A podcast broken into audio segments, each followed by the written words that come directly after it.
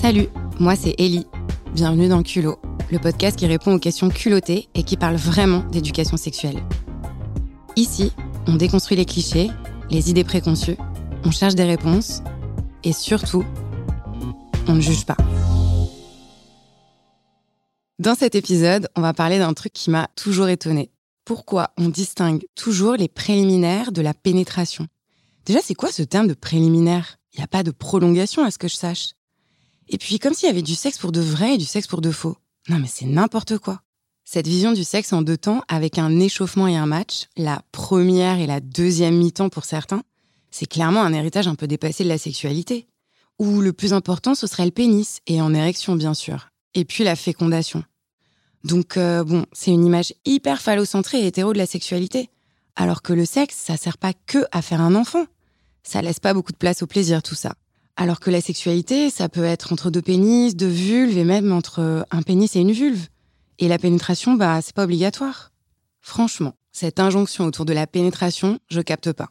Par exemple, si jamais le pénis, il est pas en érection, est-ce que ça veut dire qu'on peut pas faire de sexe?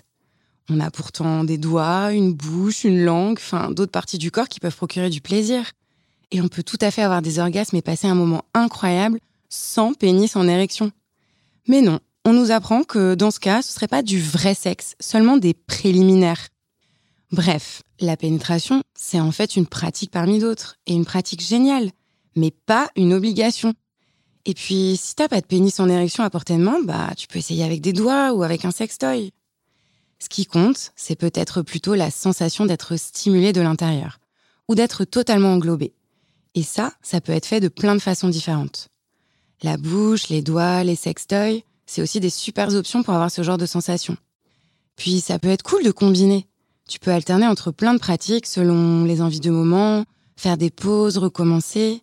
Bah ouais, parce que le sexe, c'est un jeu avec tout notre corps, et pas un truc qui se limite au pénis ou à la vulve, comme on nous l'apprend souvent. Ce qui compte, c'est ton ressenti, ce dont tu as envie sur le moment. Et personne ne peut dire après coup que tu ne l'as pas vraiment fait, juste parce que vous n'aviez pas envie de pénétration.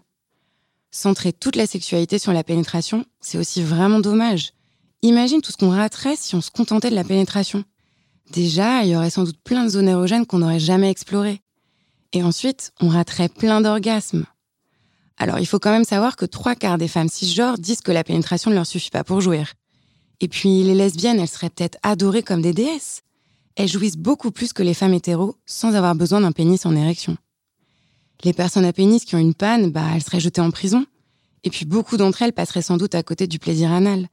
Alors qu'avoir une prostate, c'est quand même le pied, non? Enfin, vous m'avez compris quoi. Bref, moi je vote pour qu'il y ait un mois de la non-pénétration chaque année.